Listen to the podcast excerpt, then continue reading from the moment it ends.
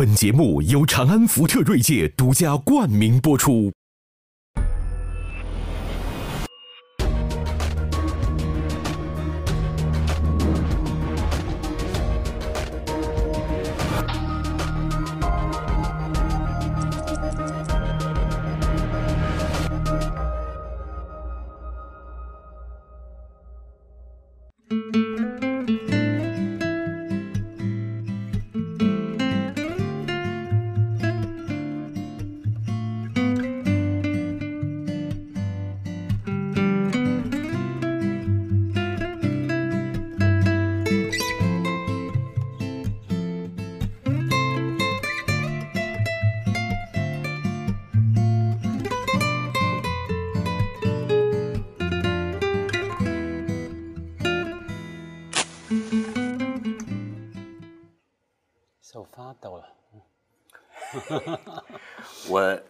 这个香就很有成就感啊，因为能把咱们这个老人们聚集一一一堂。咱们现在也到了总结人生的年龄，还到了吗？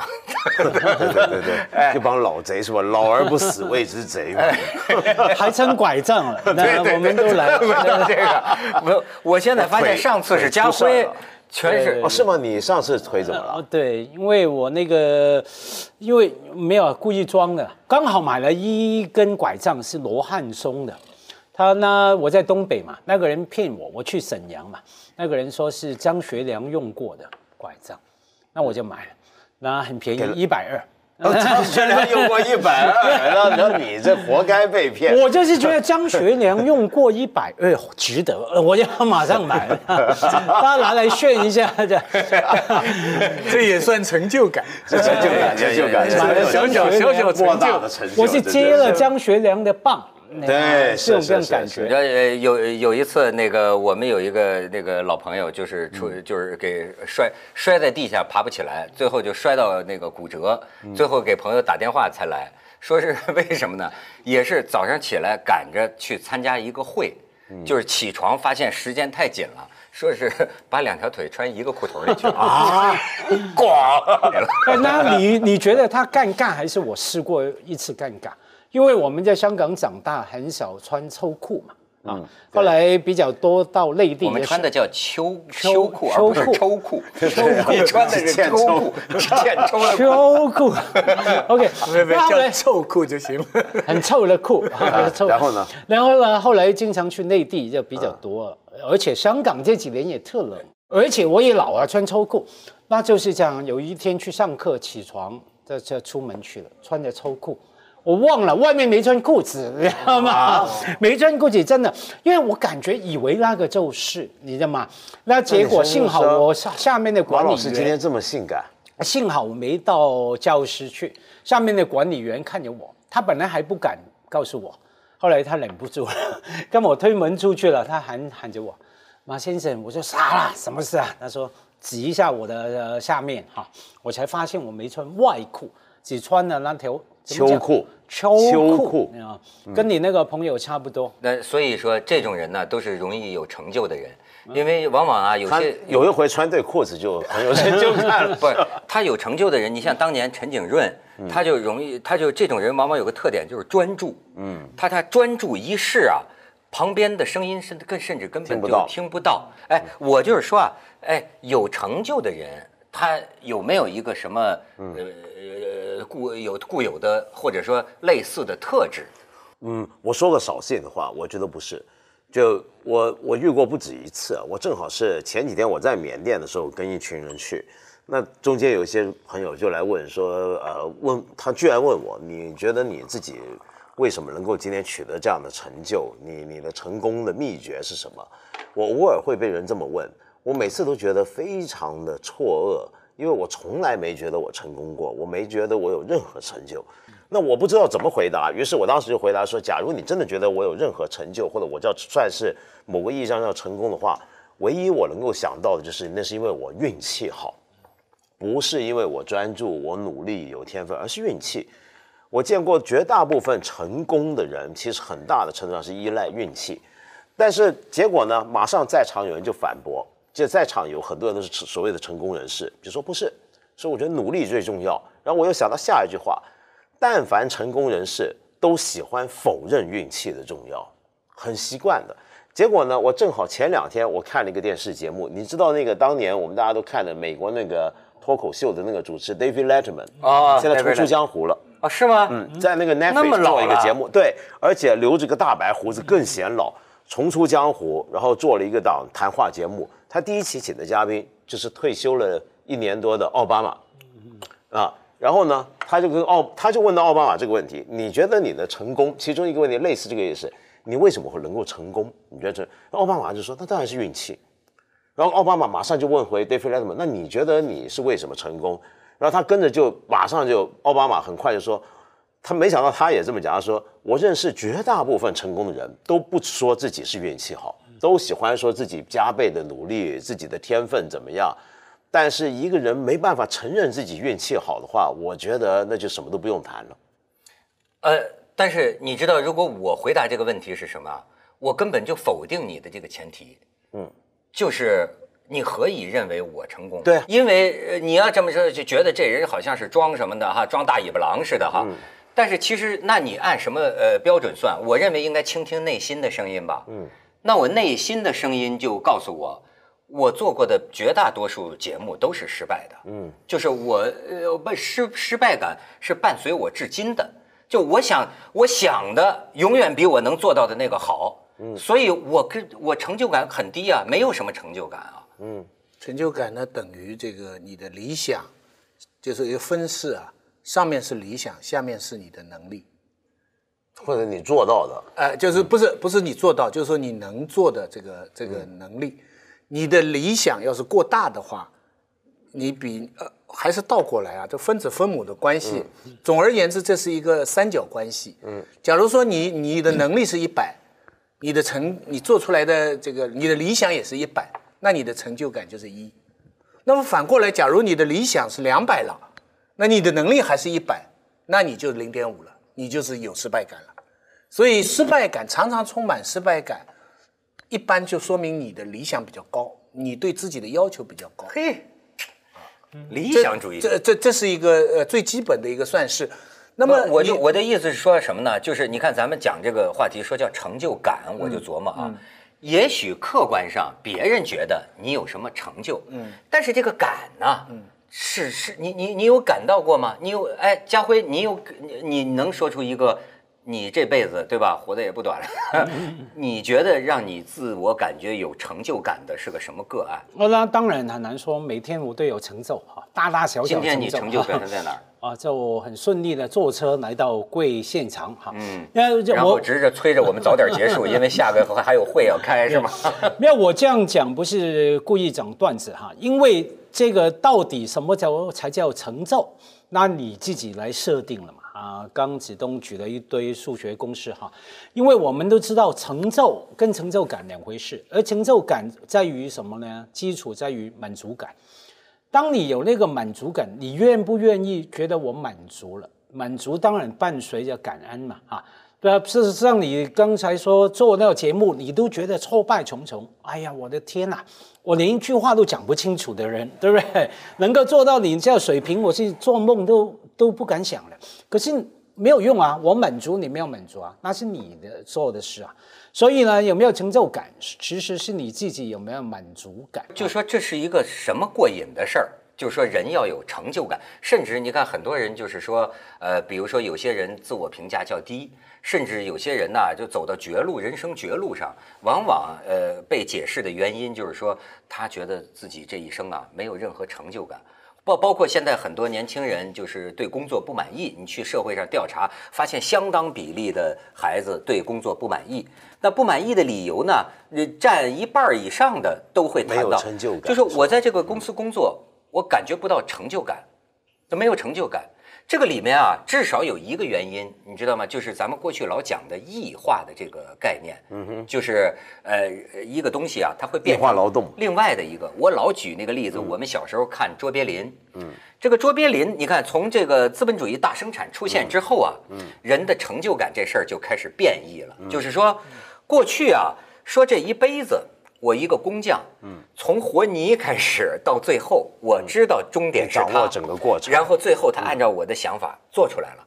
哎，但是呢，你看卓别林那个也当流流水线上的工人，你呀、都不知道最后产品是什么，你只是负责一个拧螺丝的工序，一天八小时，最后拧到人家胸口去了。拧到女士胸口，看见扣子就拧，对吧？你看，这就是过去这个思想家们经常说的人的异化。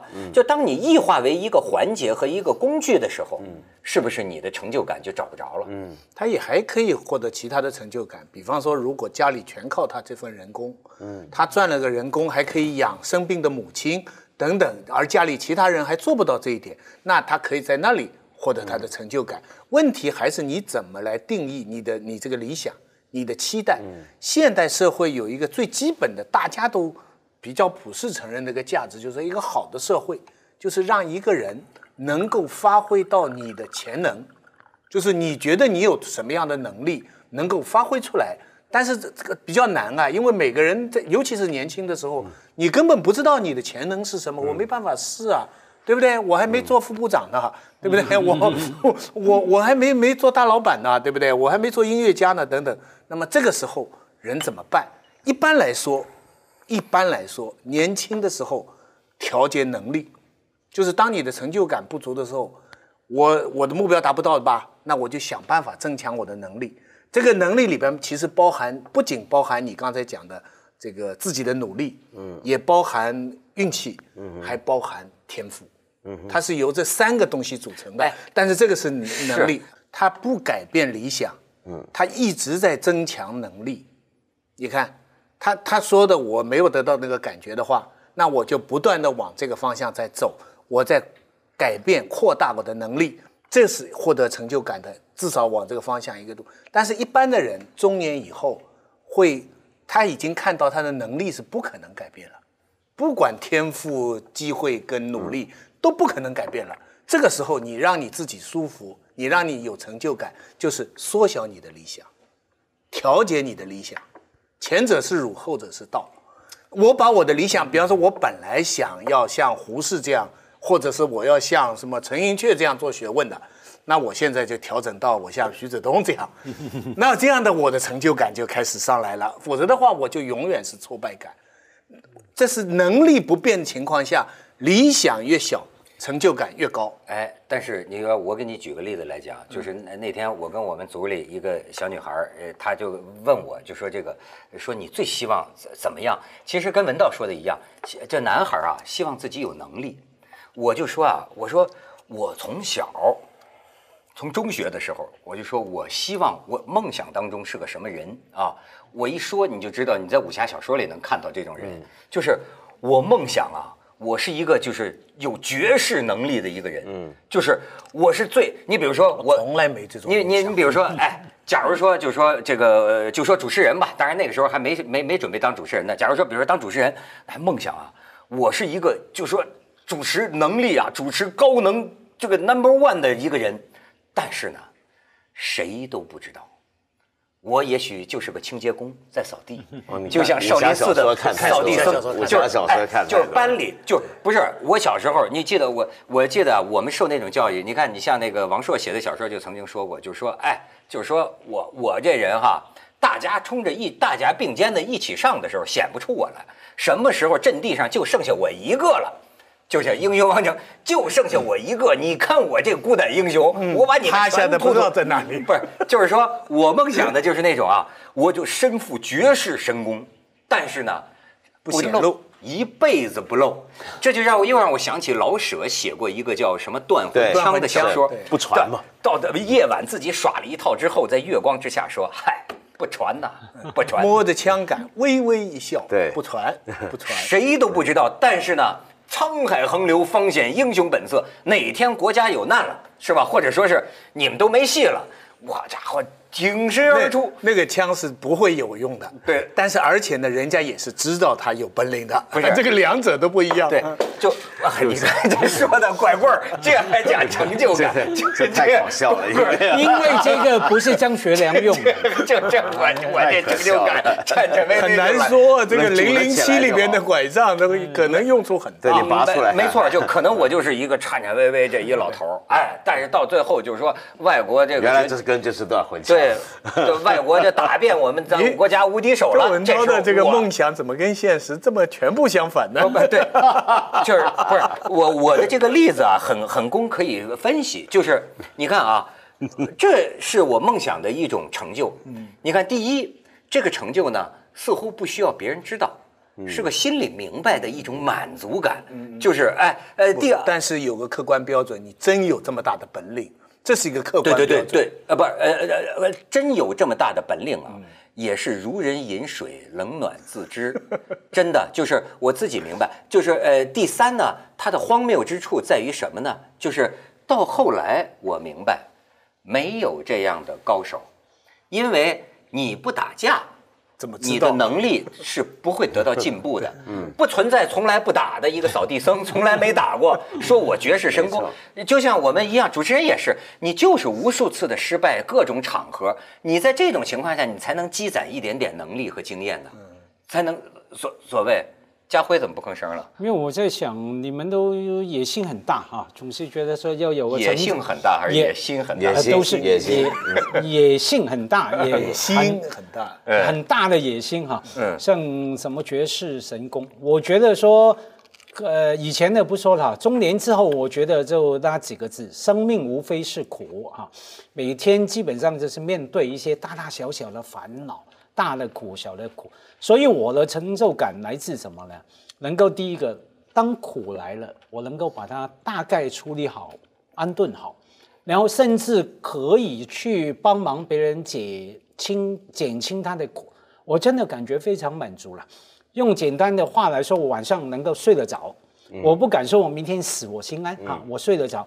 怎么说呢？具体来说，假如你要我讲一个的话，当然就是照顾别人的健康嘛，亲人嘛。我父亲，特别我太太啊，前几年像我已经不吃牛肉几年了，呃，完全没有碰过，也没有想碰的欲望，跟我太太生病有关系，所以我也觉得，哎，我能够坚持，哎，我以前多么爱吃牛肉啊，早餐都要吃牛肉的，然后能够把它去掉，我非常有成就。然后当时假如不是我很冷静的一步一步来安顿我太太的健康治疗，因为简单来说，当时就是医生判错嘛，她的肺肺水被水泡了九成，啊。九成啊，那比我们的水壶里面的水还多啊！然后不断抽抽走又来，抽了又来，医生不断往肺的角度去看，可能是肺痨，可能肺癌，可能肺炎，不断说你要吃半年的抗生素，那要死啊！吃完半年会死掉啊！那可是后来因祸得福哈，我一步一步跟他去呃去检查，结果那个肺水进了他的心，以为哎死了，这趟死定了。啊、死定！我还想死在我老婆以后要不要再娶啊？还考虑了一下，闪过了一秒钟的考量。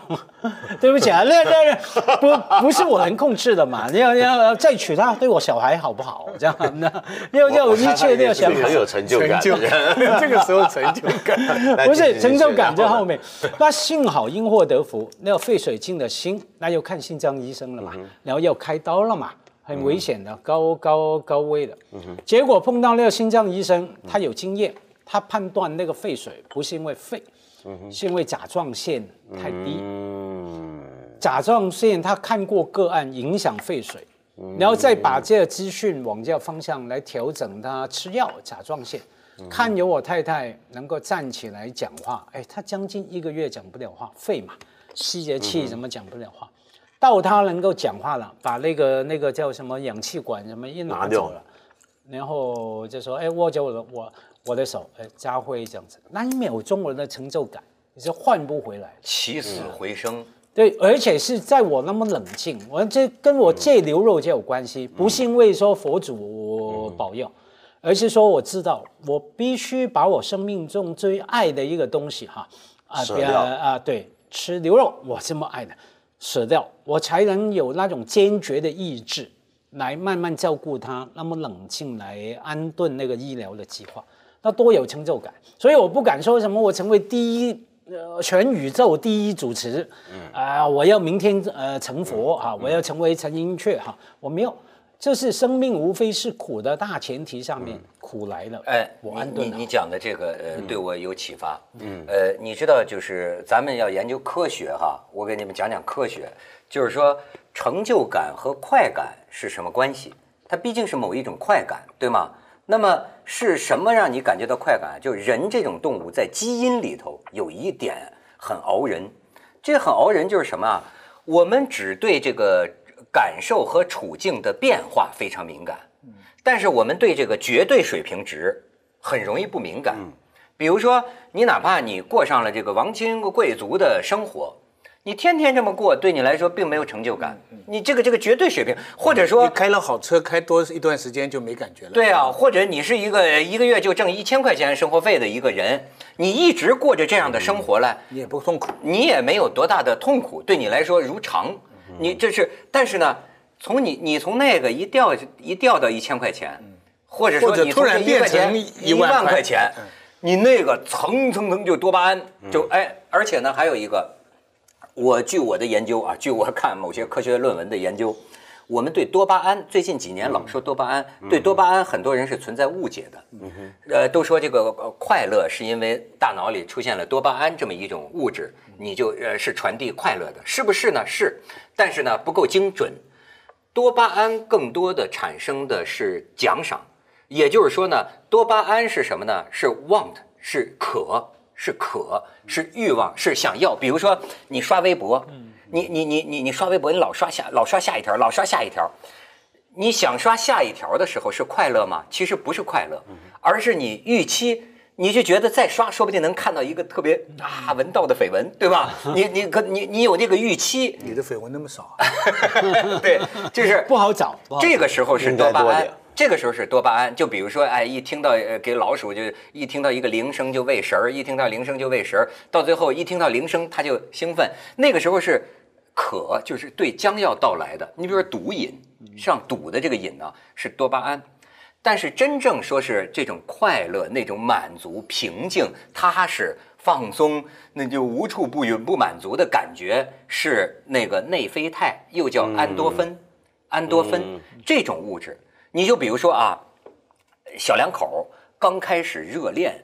干柴烈火，如狼似虎，就那种那种最干嘛？你看，强烈的想要占有，那个时候啊，更多的是多巴胺。嗯，但是你们要白头偕老啊，慢慢的这个热激情过后，最好能进入这样一种，就是安多芬的状态，就是与满足、幸福、宁静。安多芬有没有瓶装什么有的卖？到时候可以打注射哎就是是种药生命到一段时间以后，来一点。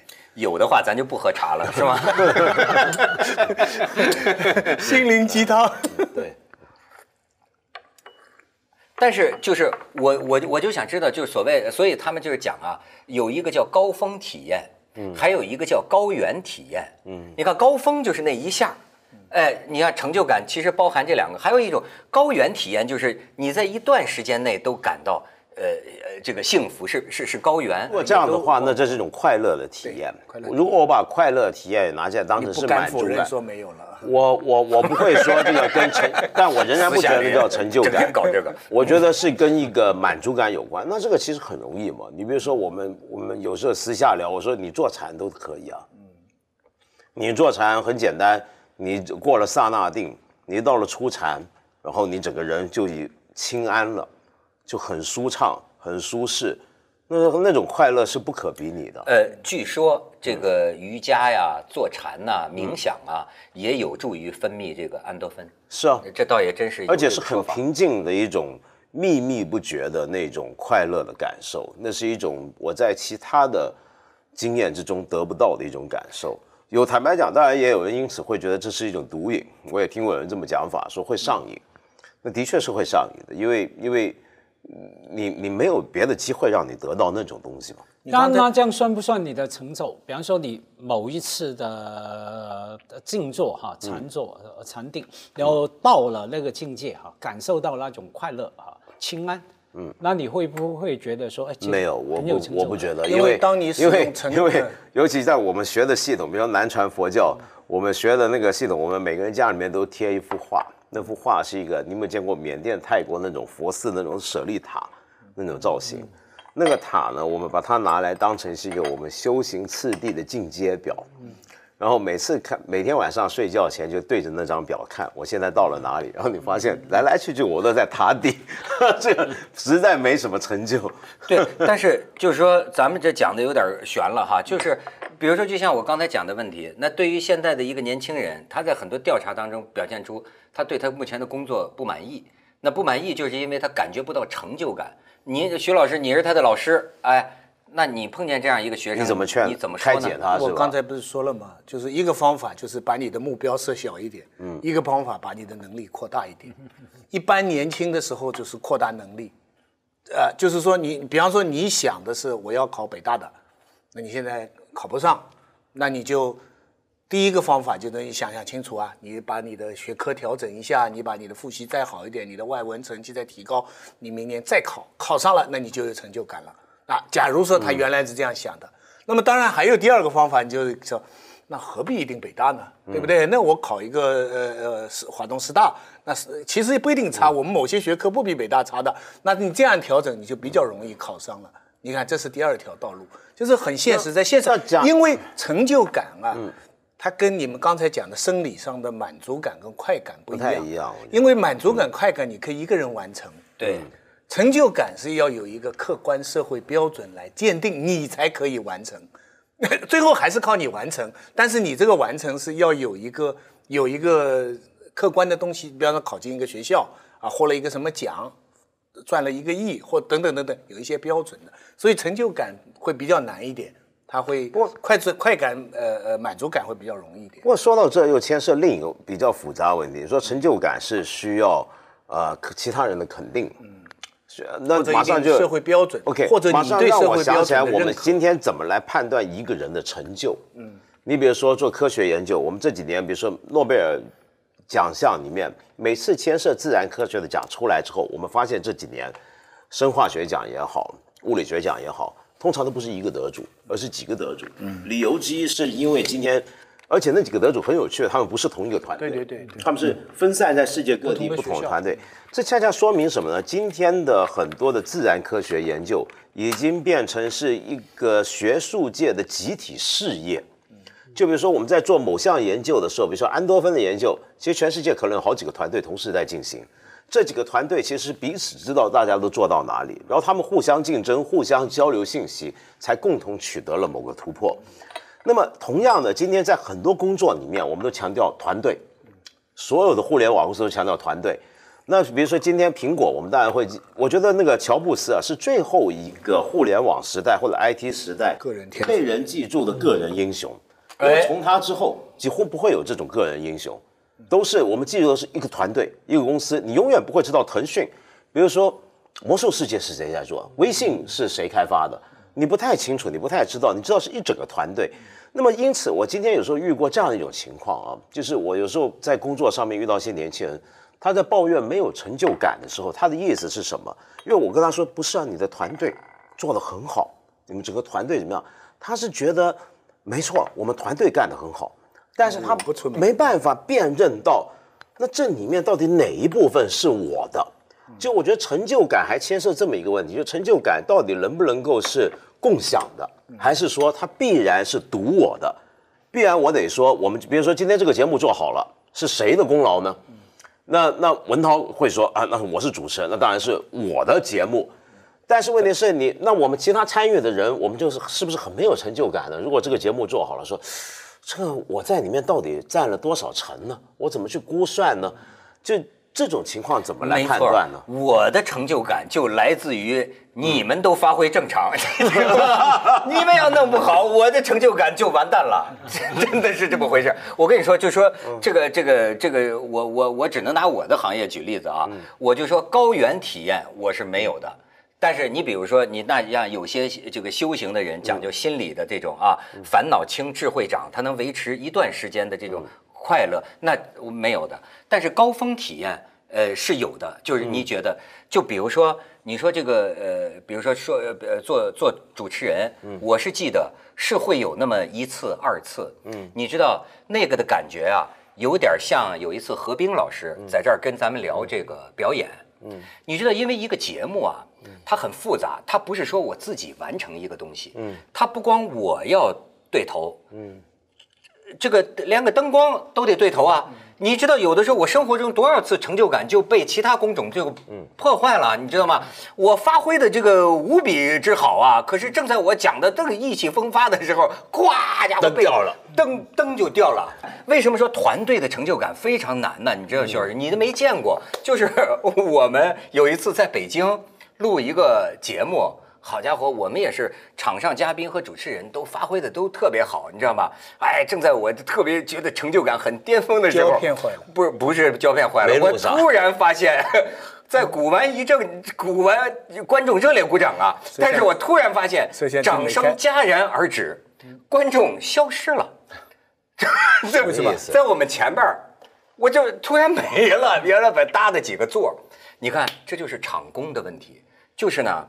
就是北京有时候做节目啊，导游啊，直接从火车站拉了个旅游团，就是说，哎，观摩他们做节目也是个旅游项目。结果呢，职业观众，这个不是职业观众，就是人家不定哪儿来的旅行团。哦，这些有的旅行社就说看他们做节目也当成一个景点儿，人家高兴就来看，对吧？但是呢，那次就出都出事故了，就是说他这个座位搭的那个阶梯状的那个座位是悬空的，你明白吗？悬空的座位塌了。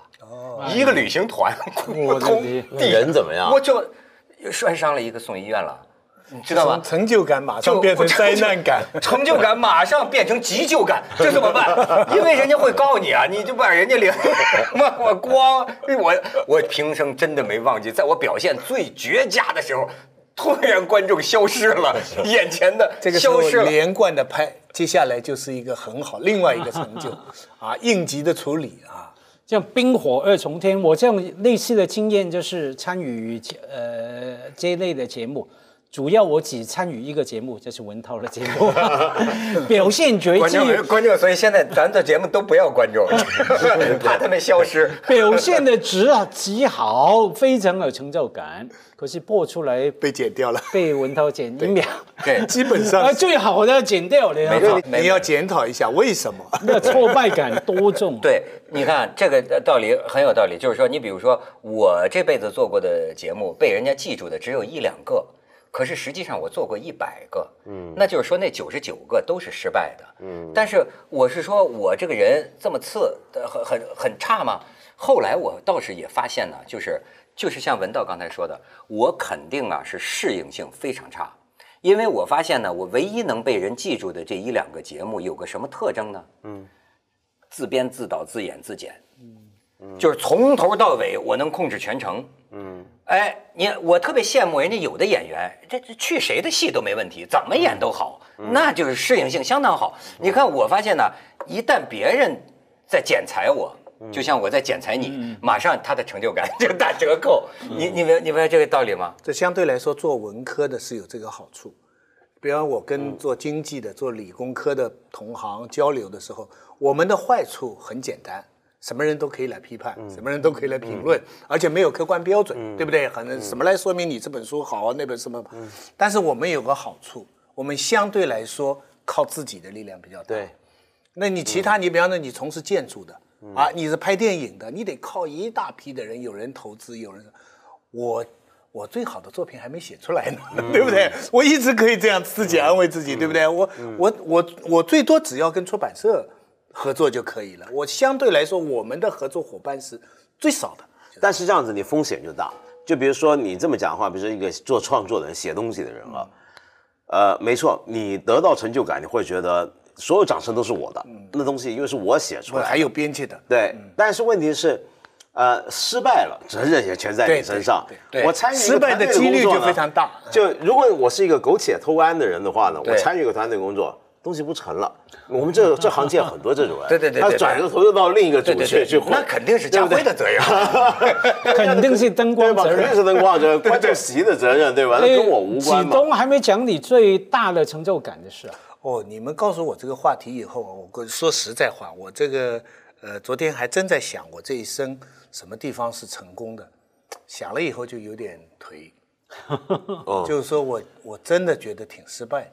那你跟我是一样的感觉。哎，我的那个我还调分这个分类呢？我觉得一个人呢，一生无非就是政治理想，嗯家庭这个啊道德，嗯，然后是学术事业，我这三方面都失败。哦，生活方面的失败先讲一下。生活方面失败呢，是私人问题，不便多讲。哦，不变的，反正失败就对了。政治理想呢是最明显的，对不对啊？我这个成就感很大。的确世界人民水深火热，你看都是因为你没做好。第三，学术事业，我的一些同行现在不是院士就是什么资深教授，对不对？我前一阵开会还碰到什么陈思和啊、汪辉啊，什么一个个都是著作，我相比之下就非常的惭愧。所以你说完那个问题以后啊。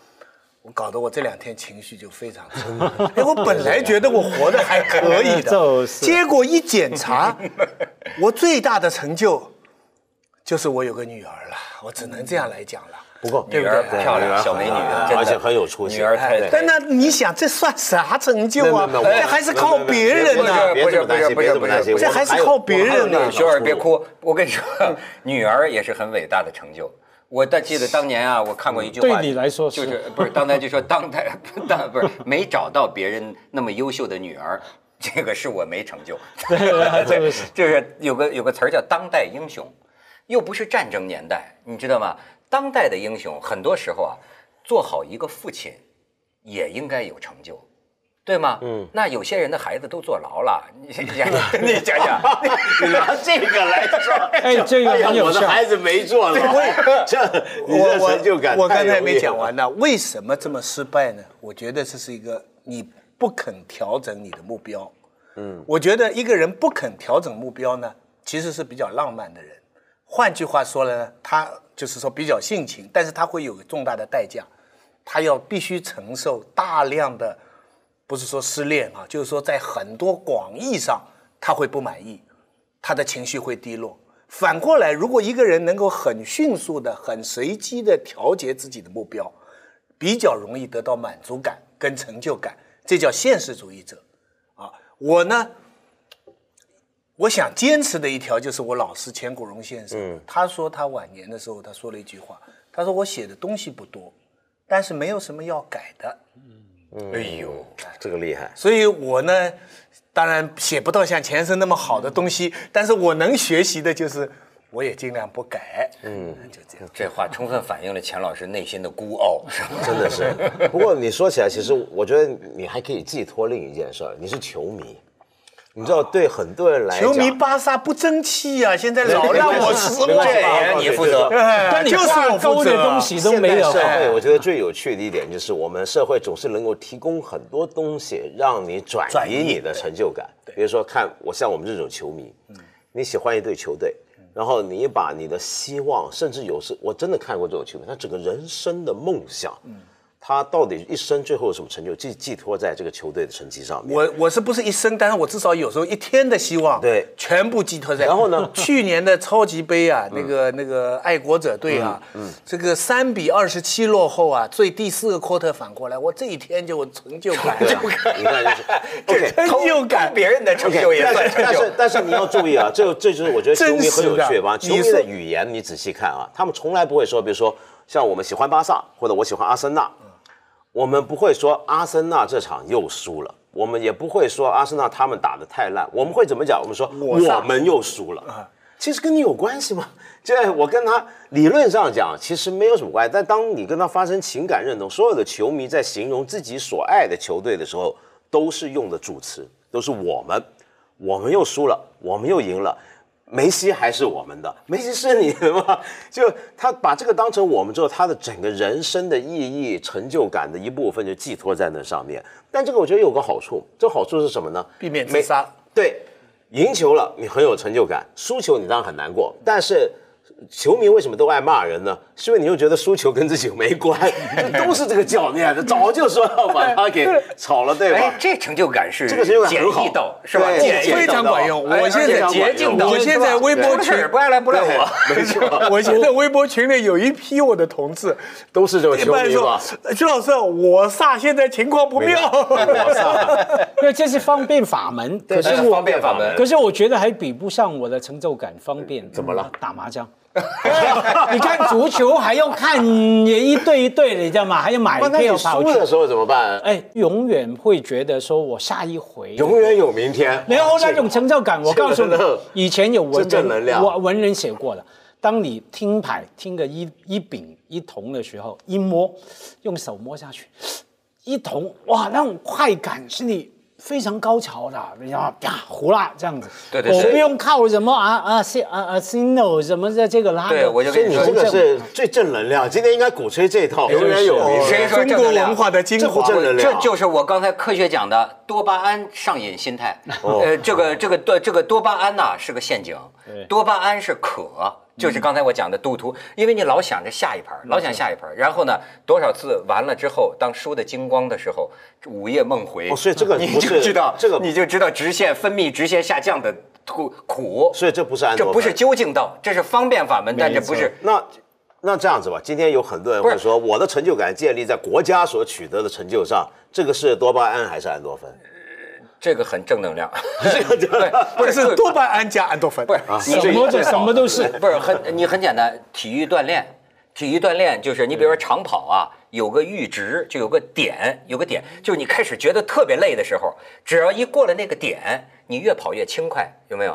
就是那个就到了那个时候，就是这个安多芬呐是很难分泌的，它需要你比如说体育，你运动达到一定量，然后你开始开始舒爽快乐，这是一呃一种。当然你我说的这种吧，就是。你你讲的这个确实有一个一个一个设定的问题。我有一个例子，文道就可以就可以概括咱们从头到尾，从头你说是运气，一直到现在就就所有的。好比说，我有呃我我记得我年轻的时候有一次第一次上这个很大场合的一个很重要的一个一个活动，那么我当时觉得我自己啊严重不行，不行到什么程度？我并不信佛呀，但是我就是念这个观世音菩萨，到今天我都认为那不是我的水平。是观世音菩萨加持，就是说，哎，就整个这个节目是我一生当中，我可以讲这个高峰体验，两个小时下来，自己检讨自己啊，没有毛病，事先想的全实现了。因为这不光是你啊，还需要台前幕后多少个工种，大家全合聚在一起，一个直播，你知道吗？完美的一个呈现。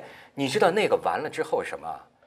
我连庆功的感受都没有，我是一个人在个角落里转圈儿。你知道吗？那个你我就知道，那一那是运气，那也是个人，那也是整个团队正好了。然后到了那个时候啊，其实所有人的这种祝贺干嘛都是多余的，一个人享受吧。我记得我一个人就在海边啊，不是要跳啊，就是 一个在香港海边，我就转陌陌，我就那种我体验过，就是。我觉再也没有出现过，因为太偶然了，那太偶然因缘际会那个就是我，你要说问我的成就感，我有那么一次，就是，哎呦，那个时候我就觉得这种这种享受到我不想跟任何人说话，嗯，甚至见人都没有这个笑意，哎呦，你知道吧？但是以后再也没有出现过，就是我老觉得那是我达不到的水平，但是因缘际会，一切的，包括你像运动员一样个人的状态，正好你一生中出现了一次，还有观世音，还有观世音，对，以后就多对念南无我就觉得观世音菩好萨。但那么所以所以我知道你为什么一辈子永远感觉失败，因为你再也找不到，你回不去了，你到不了那儿。于是我后来发现呢，确实这个标准可以调低。它调低呢，我还有一种满足是什么呢？就是说，你觉不觉得家辉？嗯，好像一个其实每个人都可以享受这种成就感。我就记得我爸，呃，他是搞工程的，小时候他就教给我一个，他说华罗庚的优选法。他说：“你比如说，你要到那个呃厨房去拿个东西，嗯，他说其实呢，你可以在呃经过半路上到这儿拿了牙刷，到那儿拿了盐，再到厨房拿了什么，就存在一个最优的方法。你这一趟把这几件事儿全办了。你知道，我现在有时候有点小小的成就感，就是什么？这一天要处理的问题啊，有八件事儿。”啊，经常每天就叮铃当啷弄得非常狼狈，但是如果呢，哈家伙，势如破竹，啪啪啪啪啪啪啪，这件事儿全对付完了，对吧？哎，最后顺带还打电话抚慰一个女孩的心，对不对？好，这一天晚上躺床上就好满足哦，觉得这个所能事，哎，就像佛经里讲叫能事必矣，就是说今天能干的事儿全干了，哎，把这个。算不算个小小确幸、小成就是是是这算成就感吗？对，就普通这也有你一般。的第二种成就感我体会不到，但第一种呢，我倒是可以想象。这说白了，就 Max Weber 讲的就是每个人把自己做的事情做到最好，这个就是新教伦理给人的一种最大的快乐。做一双鞋子也可以做到这个境界，一个导演也可以做到这个境界，写文章的人也可以做到这个境界。这其实不是只属于专家艺术人才的，其实是属于所有人的，就是自己做的事情做到最好，就能获得成就感。这个结论是正能量吧？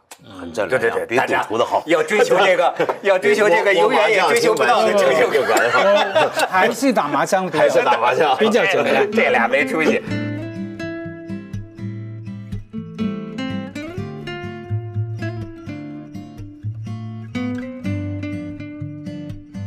看的美国那个脱口秀的那个主持 David Letterman，啊现在重出江湖了。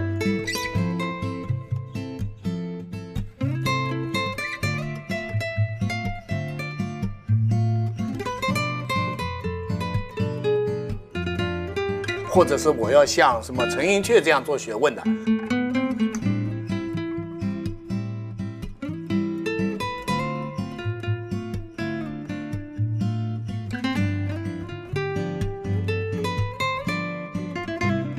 个瑜伽呀、坐禅呐、冥想啊，也有助于分泌这个安多芬。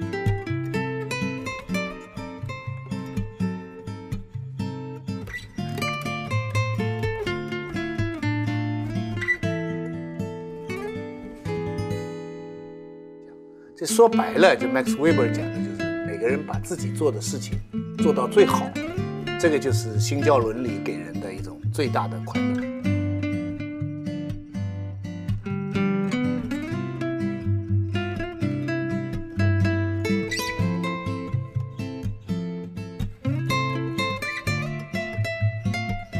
时候他就教给我一个，他说华罗庚的优选法。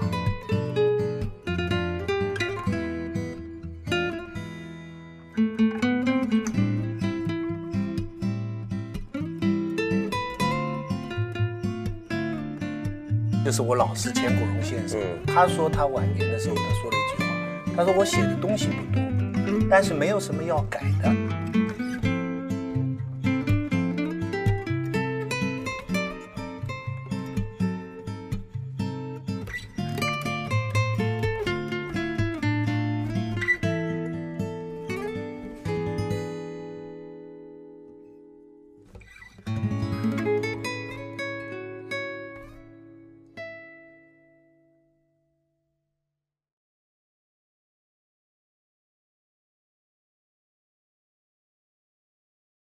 这世界很酷。